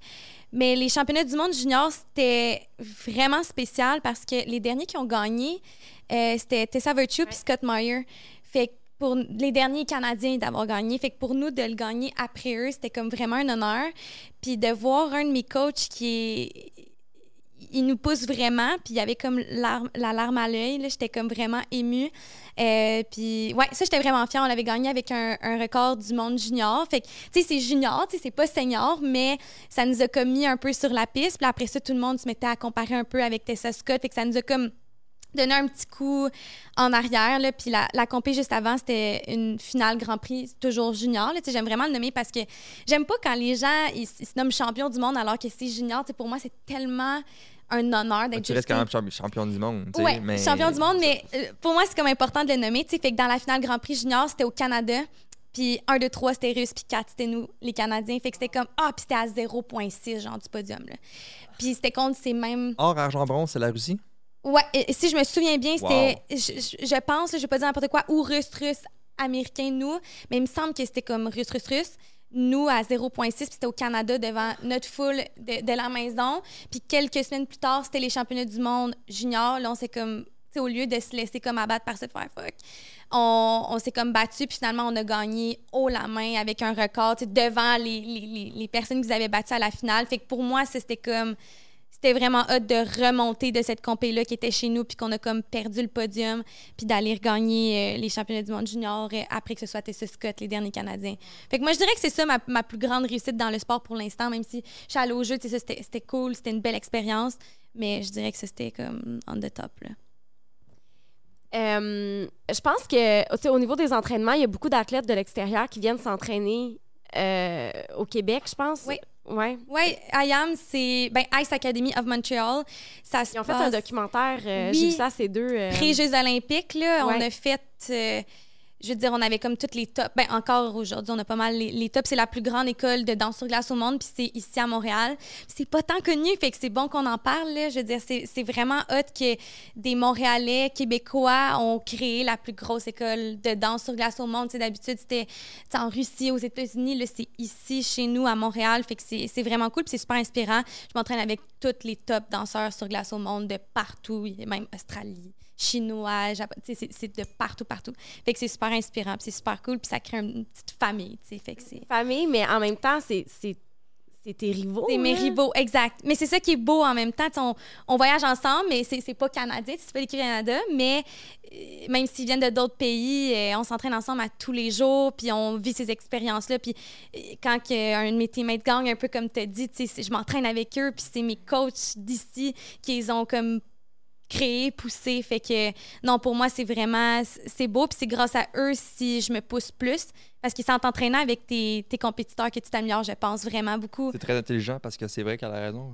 Tu veux t'entraîner avec les meilleurs pour devenir meilleur. Ouais. Si tu t'entraînes tout le temps chez vous, toute seule, tu sais, mettons, j'aurais jamais été capable d'être l'athlète que j'ai été sans mes coéquipiers. J'ai- patiné, on a eu une équipe ex- exceptionnelle qui a fait en sorte qu'il nous a. On s'est toujours tiré vers le haut. On a toujours voulu, voulu rester les meilleurs au monde, puis on l'est resté. Mais c'est smart parce qu'en en patin artistique, c'est tellement pas ça qui se passe. C'est comme. C'était une mentalité comme dans, dans notre, dans notre pays, avec nos entraîneurs, avec Ouais. nos. Là, de regrouper, c'est. C'est comme wow. Puis quand j'ai vu ça, le, le- le documentaire, j'étais comme Ouais. très smart. cool, hein? Ouais. Très smart. Comme bravo, là, tu sais. Marie-France Dubreuil puis Patrice Patrice- avec Patrice Eganauer, ouais. Wow! Tu sais, j'étais comme. Smart move, là. Tu sais, c'est- hot. C'est Ouais. hot pour vous autres parce que vous, justement, ils s'entraînent avec les meilleurs. Oui. Fait que, tu vois ce qu'ils font. Tu, tu, C'est à quoi tu vas les imiter, Ouais. t'es- t'es imites, là. C'est- Ouais. c'est c'est ça le sport aussi, là. C'est comme, tu vois, OK, telle personne fait ça comme ça. Je vais l'essayer. Tu l'essayes, ça fonctionne. C'est dans ton bagage. Tu le fais maintenant. Si tu le vois pas faire en entraînement, tu peux pas savoir qu'est-ce qu'il fait. Tu le vois juste en compétition, tu le vois une fois ou deux par, par compétition. Mais là, tu le vois à chaque jour, à tous les jours, faire 10, 15, 20, 30, 40, 50 fois. Exact. Ça rentre. là. Le- le- le- L'athlète va apprendre beaucoup par lui-même, mais le visuel fait en sorte de la visualisation aussi. Mais comme le visuel, tu apprends beaucoup par. Moi, j'ai appris beaucoup comme ça. Je regarde les moves des autres, je suis comme, OK, il fait ça comme ça. Je vais l'essayer. Finalement, c'est une façon d'apprendre beaucoup. Fait que de pouvoir. euh, c'est une méchante belle chance vous avez. Ouais, de voir comment ils s'entraînent, c'est pas juste le résultat final parce que c'est bien bon un résultat final, mais comment ils se sont rendus là, c'est ça qui est inspirant.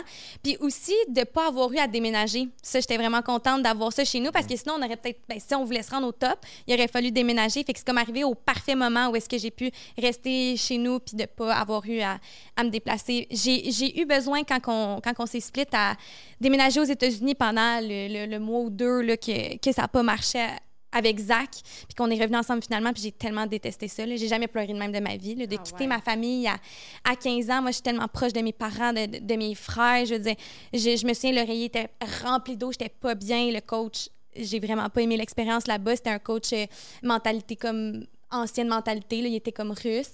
Puis euh, j'ai dit à mon père puis ma mère, euh, si je m'en vais pas de là, j'arrête de patiner. Comme moi, je fais ça parce que j'aime ça. Là, j'ai vraiment pas aimé ça. Fait que de revenir puis d'avoir l'option d'avoir Marie-France, Patrice, Romain, toute l'équipe ici avec les tops, ben là, good.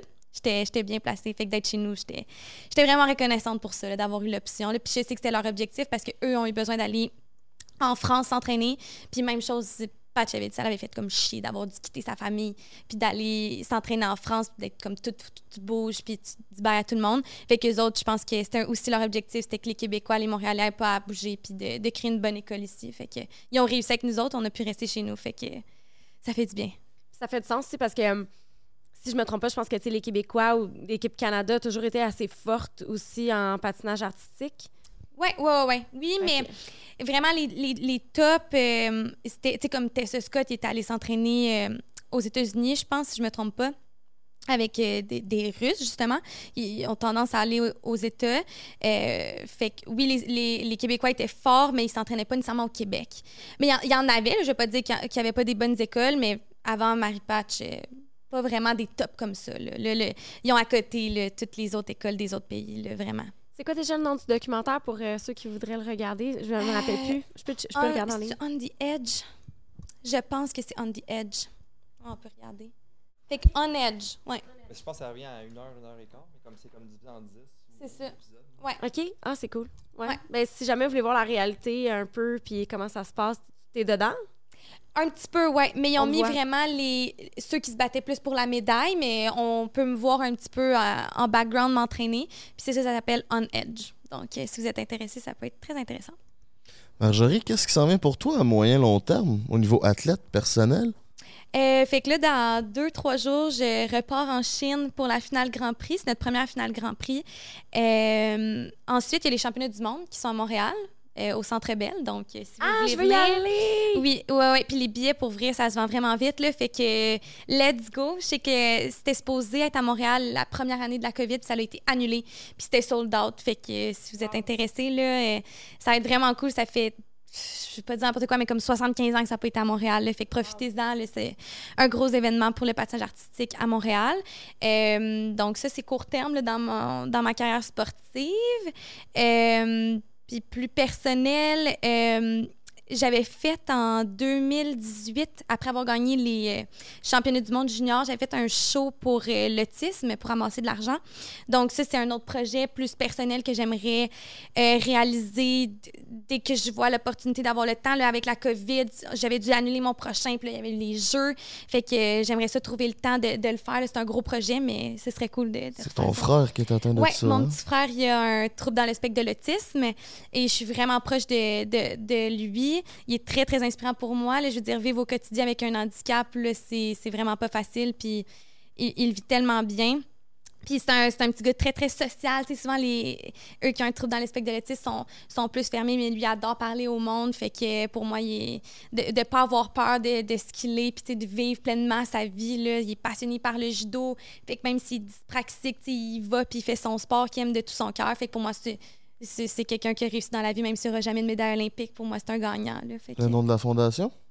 euh, là, il faut que je choisisse ma fondation. J'avais fait avec la fondation de l'autisme, euh, mais je pense qu'ils ont changé de nom. Donc, euh, je vais vous revenir avec ça. Là. Il va falloir que je trouve. euh, Ouais, je pense qu'ils sont rendus un peu plus gros. Ils se sont comme. Ils ont eu un partenariat avec une autre. Fait que je vais chercher, un... je vais chercher le nom, mais. Stand-by pour ça. Puis euh, le, show s'appelle Patinage atypique, que j'avais fait en 2018, donc ça va être le même nom, le patinage atypique. euh, Très nice. très bientôt, je l'espère. C'est nice que tu puisses aussi redonner à ta communauté. Puis, euh, Ouais. Ouais, ouais, si vous avez un don à faire, ben, vous savez où aller. Merci. Toi, mon jeune retraité, moyen long terme, qu'est-ce qui se passe? Euh, ben en fait, moi, euh, je fais partie. mais Je, je- je travaille euh, comme une personne normale, lundi au vendredi. Euh, J'étais avec une, euh, un de mes bons amis, le Benoît Huot. On travaille pour la même compagnie qui s'appelle euh, Elios. On, on est directeur des opérations. En fait, on gère des piscines, des arénas, des parcs, euh, etc. Tout ce qui est nouveau, euh, au niveau récréatif. Puis on, on est en train de partir une, une- fondation pour, pour aller rejoindre les, les jeunes qui cherchent un emploi parce qu'on est en pénurie de main-d'œuvre, surtout pour les sauveteurs. Puis donc, pour nous, notre but, c'est que le monde se fasse, pas se fasse, mais fasse leur cours de, de sauvetage pour justement devenir sauveteur dans les piscines. Euh, Tellement de bel job d'étudiant, ça, soit dit en passant. oui. T'es bien payé. Moi, c'est ça qui me semble, c'est payant. tu genre, sais, moi, je me ça. souviens dans- quand j'étais jeune, tu sais, moi, j'ai j'ai jamais aimé beaucoup euh, l'eau parce que j'avais des problèmes d'oreille. Mais je me souviens, quand j'allais à la piscine, les sauveteurs, c'était comme des dieux. là. C'était comme, waouh, c'est lui, il est sauveteur. C'est comme, moi, dans temps, j'ai comme, waouh, il est malade, il est incroyable. Les gars, les filles, c'est c'est super le fun, euh, ben, en tout cas, de, mon- de mon côté. Fait on veut essayer de, de- remettre ça un peu euh, de l'avant, faire en sorte que, tu pas juste euh, régler no- le- le- notre problème à l'interne, mais faire en sorte que, les sauveteurs au niveau du Québec, ce soit plus, plus répandu, puis qu'on soit capable d'amener la population à se baigner plus euh, dans nos piscines. Parce que cet été, je pense qu'à Montréal, il y a beaucoup de piscines qui ont fermé, les piscines extérieures, parce qu'il n'y a pas de sauveteurs, justement, parce qu'il n'y avait, avait personne pour l'être. Donc, euh, il n'y a pas beaucoup de piscines qui ont été ouvertes cet, cet- été à Montréal. Euh, Puis sinon, ben, plus ce côté sportif, ben, moi, j'ai une compagnie qui s'appelle Nagano Skate. On vend du stock pour le patin de vitesse longue piste, courte piste. On vend maintenant du, de- des vêtements pour le hockey. Tout ce qui est anti-cooper. tu sais, On a, on a eu là, récemment là, un patineur, là, un hockeyeur qui a patiné pour les, euh, le Pittsburgh. Il s'est fait couper dans le cou. Il est décédé de, de sa coupure. Euh, on a plusieurs trucs qui sont passés, des coupures euh, un peu partout. On est sorti avec un, un vêtement anti-coupure, un full body. Ah ouais? Euh, ouais, En avec, Kevlar? euh, ouais, en Kevlar. Mais c'est- un- pas Kevlar, c'est un. c'est un- ça s'appelle du Dynema. C'est peu. C'est dix- c'est 40 fois plus résistant que le Kevlar. C'est ça que nous, on utilise en patin de vitesse. Dans le fond, pour. euh, notre, notre saut, c'est vraiment comme au complet. Eux, c'est comme il y a des patchs vraiment plus ciblés. euh, mais c'est vraiment le saut au complet qui est comme un peu. euh, tight, là, comme, un, comme, un patin, comme un saut de patin. Tu peux avoir l'option tight comme un patin ou plus loose, un peu comme un, un gilet d'entraînement. Puis on a aussi un, un protège-cou, on a les protège-poignets seulement, on a comme plein de versions. Mais on est rentré dans, dans- dans le monde du hockey euh, de ce côté-là. Au même moment que cette histoire-là est arrivée, fait qu'il y a un méga, méga gros boom dans, dans- dans les, les commandes avec les, plein, de plein d'équipes de la Ligue nationale ont, ont fait affaire avec nous autres. Voulaient du- des samples, voulaient commander des trucs. On en avait là, du stock, mais là, on a commandé du stock pour, euh, pour euh, une armée là, pour euh, pouvoir desservir le monde le plus possible. C'est- c'est c'est un projet aussi que, que j'ai. Ça fait 7, 8, 9, 8, 9 ans que la compagnie est là. On a commencé assez petit, puis on est rendu, on commence à grossir. Fait qu'on on, met de l'énergie là-dedans aussi. Puis euh, c'est ça. Sinon, j'ai un autre petit projet qui est sur le site. C'est euh, une- application qu'on veut sortir bientôt. Ça s'appelle All Skills. J'étais avec euh, trois autres personnes là-dedans. Un développeur plus deux, deux amis qui sont, qui sont calés là- dans, dans les, les- applications. Donc, on veut, on veut sortir des, une application qui, est- qui, target un peu les trick shots ou les, les moments, les, les moments forts dans une, dans une partie ou dans un sport euh, pour, euh, pour amener, euh, pour re- relocaliser tous ces, ces moments-là, pour, pour les avoir un peu pêle-mêle un peu partout sur, sur les réseaux sociaux. On veut les, les regrouper, puis on veut créer aussi, je ne veux pas trop en dire, mais on veut regrouper puis faire une, une compétition qui, qui était capable de, de, de monnayer tes vidéos sur, sur notre plateforme. Donc, on train de, de- de- travailler là-dessus. On veut que ça sorte euh, dans la prochaine année. Donc, euh, t'as- plusieurs projets sur la table. C'est toujours sportif. ouais, tu restes dans le ça sport. bouge. Ouais, ouais. Puis je m'entraîne aussi régulièrement là, en CrossFit. Fait que euh, j'ai Faut pas commencé lâcher. ça il y a peut-être quatre mois. Puis euh, je, je capote. Fait que euh, c'est c'est tout. Oh yeah. J'espère que vous avez aimé ce podcast-là, mes chers euh, minous. On s'en va sur Patreon parce qu'on a d'autres sujets à aborder comme la sexualité des sportifs, aussi leurs relations personnelles.